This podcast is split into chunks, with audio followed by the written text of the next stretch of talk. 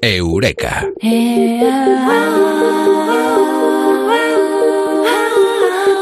Hace unos años se pusieron de moda estos estudios eh, con un poquito saliva, por ejemplo, se utilizaba para averiguar a través eh, del ADN de una persona cuáles eran y quiénes eran nuestros ancestros. Bueno, pues eso puso de moda algo de lo que hoy vamos a hablar con Mado Martínez aquí en Eureka. Mado, muy buenas, ¿qué tal? Buenas noches. Oye, ¿tú, ¿tú, te acuerdas también de cierto político que se vanagloriaba un poco de tener sangre vasca? Sí, sí, el, ¿cómo le llaman? Factor RH negativo, ¿no? Algo así, ¿no? Sí, sí, sí. O de la raza aria. Qué cosas, ¿eh? Qué cosas. O sea, parecen que sean del siglo pasado, parecen cosas así como muy retrógradas, un discurso como muy anquilosado, muy fosilizado, pero están en plena vigencia. Están en plena vigencia. Eh, Porque esto no solamente es pasado, es que ese pasado presente, bueno, la historia es cíclica, ¿no?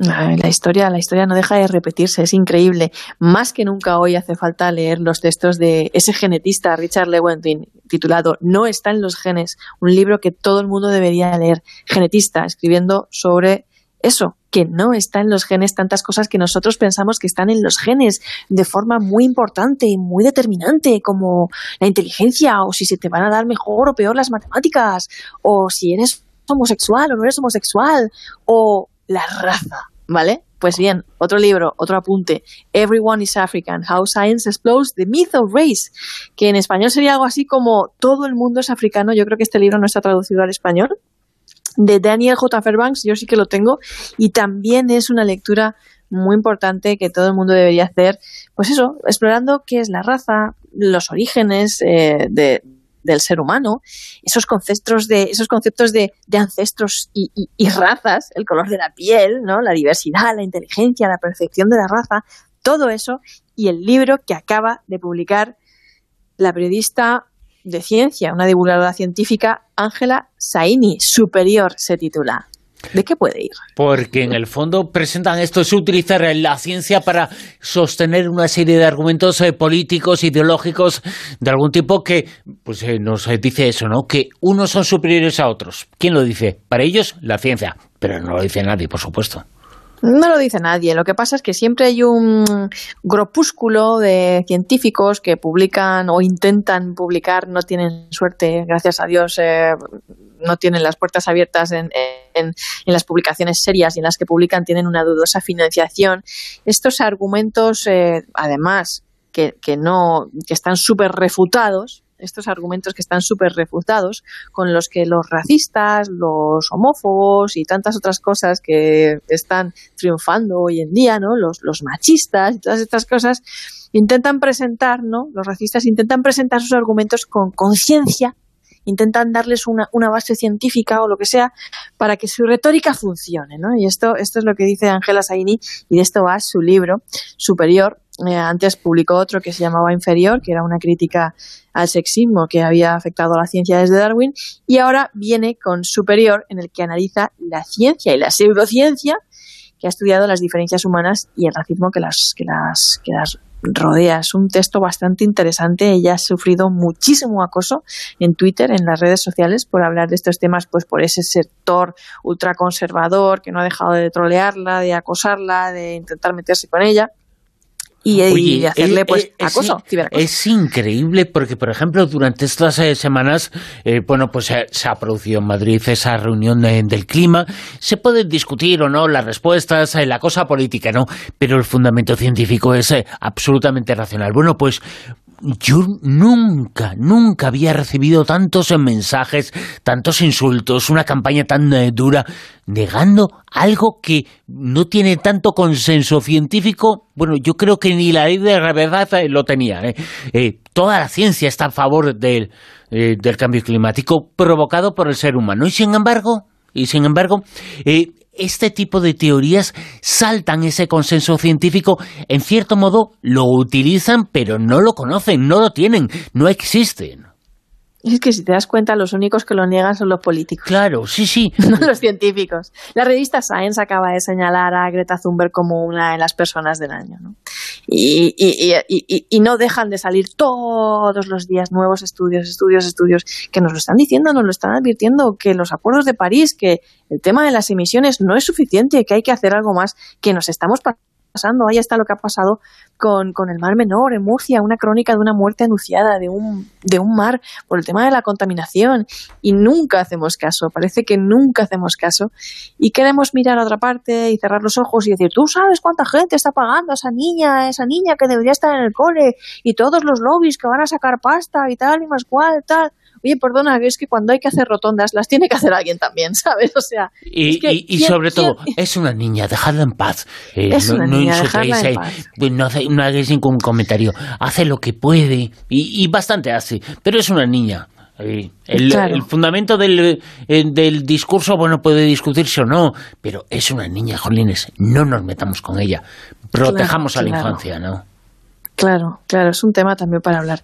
Y la cuestión es que, que bueno, que mm, esta periodista, Ángela Saini, experta en temas de divulgación científica, pues lo ha estudiado mucho este tema y, y bueno, pues en superior llama directamente mm, por su nombre lo que son a, estas personas que utilizan estos argumentos científicos ¿no? a, eh, a nivel político. Son neonazis. neonazis. O sea, claramente no tienen otro nombre. Son neonazis que se comunican entre ellos y están listos para atacar. Y además tienen una visión política muy fuerte, ¿no? Porque es un racismo con un tinte político muy especial y, y, y de, de, palabrería fácil, ¿no?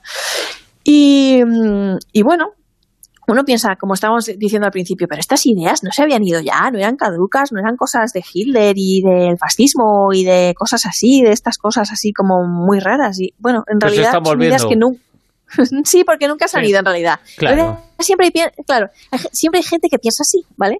Siempre hay un sector de gente que, que, que, piensa así, siempre hay gente muy radical y muy hostil, tanto en un extremo como en otro, ¿vale? Pero siempre hay gente muy, muy radical, ¿no? Y van y vienen de, de acuerdo pues a las tendencias, la moda y según la política del momento. Y ahora, pues con el ascenso de la ultraderecha y los nacionalismos, pues esta gente se ha vuelto poderosa e intenta proteger su visión del mundo, ¿no? Que es esa, es una visión totalmente racista, ultraderechista y muy peligrosa y que en, en, en, varios episodios y capítulos del pasado de la historia ha acabado muy mal y con muchos miles de muertos, hay que decirlo, ¿vale? Miles o um, millones, eh, hay que decirlo también. Miles, o millones. Y cita esta periodista en su libro, en su periodo, recita, por ejemplo, pone ejemplos en el Brexit, en Trump, eh, ejemplos que son a tener muy en cuenta. Sí, porque mm, conecta con el racismo científico de Trump y el Brexit. O sea, no, no, no se puede separar ciencia e ideología, se puede, no se puede. Pues ella dice que decir que la ciencia está completamente libre, completamente libre de, ideología, es cada vez menos sostenible. Esto es importante lo que mm. está diciendo. Porque algunas disciplinas, como la física teórica, ¿no? Pues al igual sí, ¿sabes? Pueden estar totalmente exentas de ideología. Pero el estudio de los seres humanos y su comportamiento siempre ha sido político, siempre, ella lo dice, siempre. Y sugerir lo contrario es negar que tenemos sesgos, claro, porque cuando tú estás haciendo una investigación, pues no puedes evitar también tener tus sesgos. Y cualquiera que estudie las diferencias humanas y diga, estoy libre de sesgos, soy completamente objetivo, se está engañando a sí mismo, ¿no? De hecho, hacen más daño porque a menos que sean conscientes de sus prejuicios, serán incapaces de controlarlos, ¿no? Por ejemplo, los antropólogos siempre, eh, la primera premisa es, cuidado con el sesgo. Hmm. ¿eh? Cuidado con el sesgo. Y, es una cosa que todo el mundo tiene. Entonces, si tú en ciencia no lo aplicas porque tú crees que por estar haciendo ciencia no tienes sesgos, ¿vale? Pues ya estás siendo muy peligroso en ese sentido.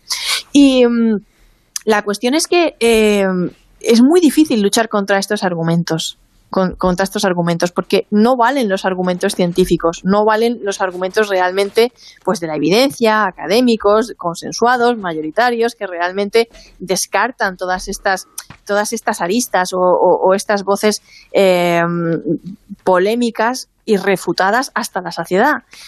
Porque al final los que los que las encumbran no son ¿sabes? Los, los académicos, son los políticos. Los, o, sea, o sea, los que las encumbran son gente que no tiene ninguna autoridad científica o intelectual o de conocimiento, pero son los que las encumbran y es muy difícil luchar contra eso. Es prácticamente imposible. Intentan presentar sus argumentos con ciencia para reforzar la idea de que somos diferentes y que su retórica funciona.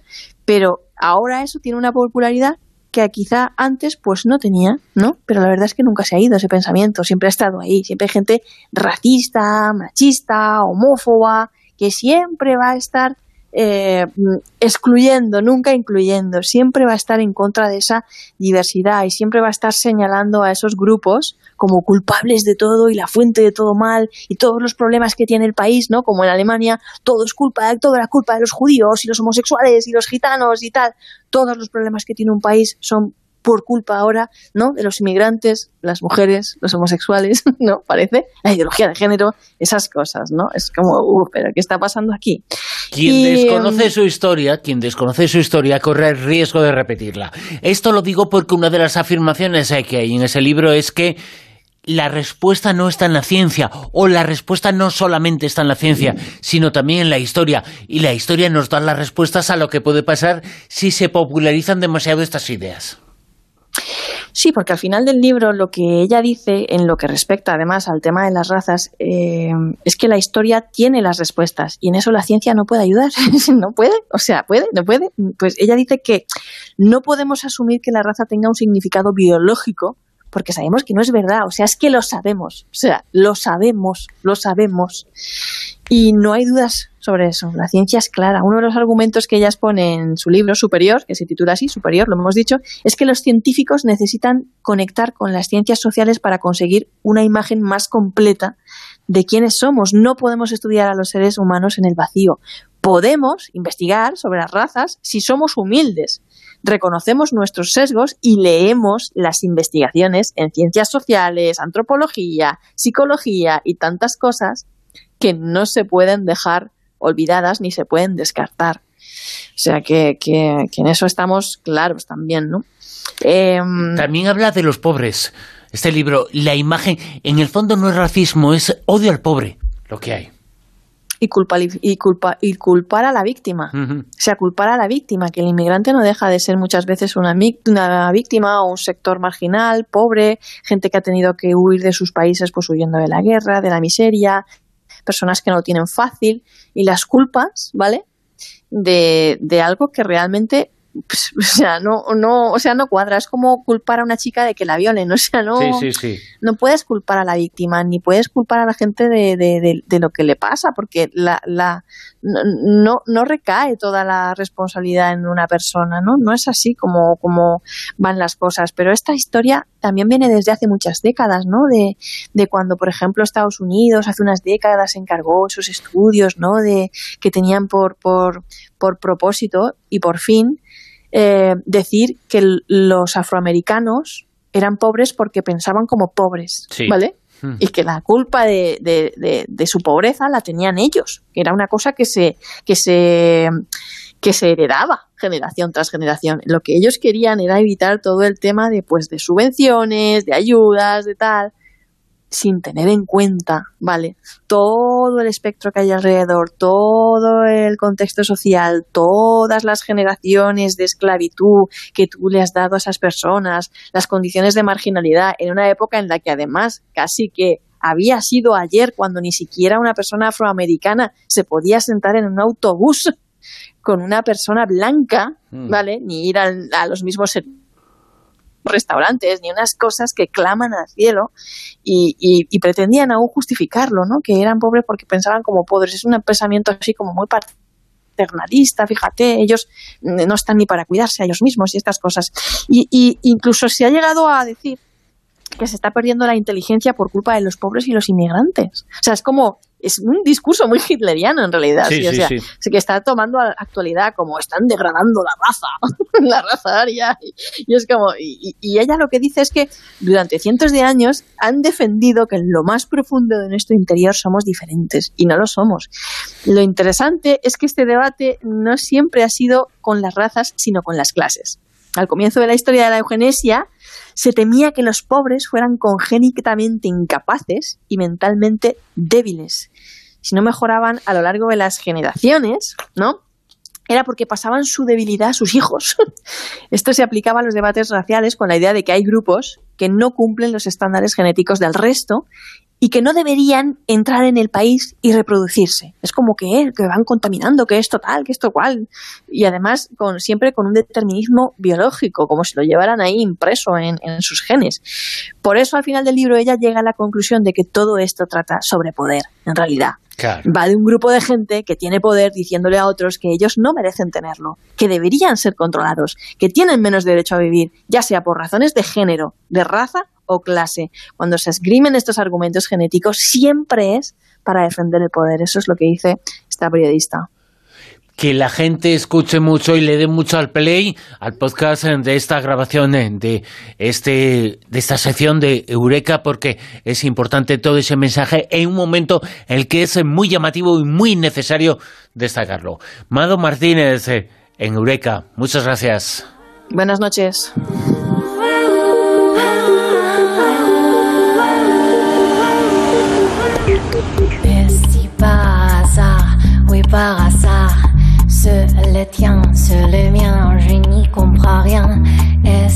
Tiempo ahora para la cara B, tiempo ahora para conocer los pros y los contras de un elemento, el azúcar. Respirar sacar la voz, despegar tan lejos como un águila veloz. Respirar un futuro esplendor, cobra más sentido si lo creamos los dos. Liberarse de todo el pudor, tomar de las riendas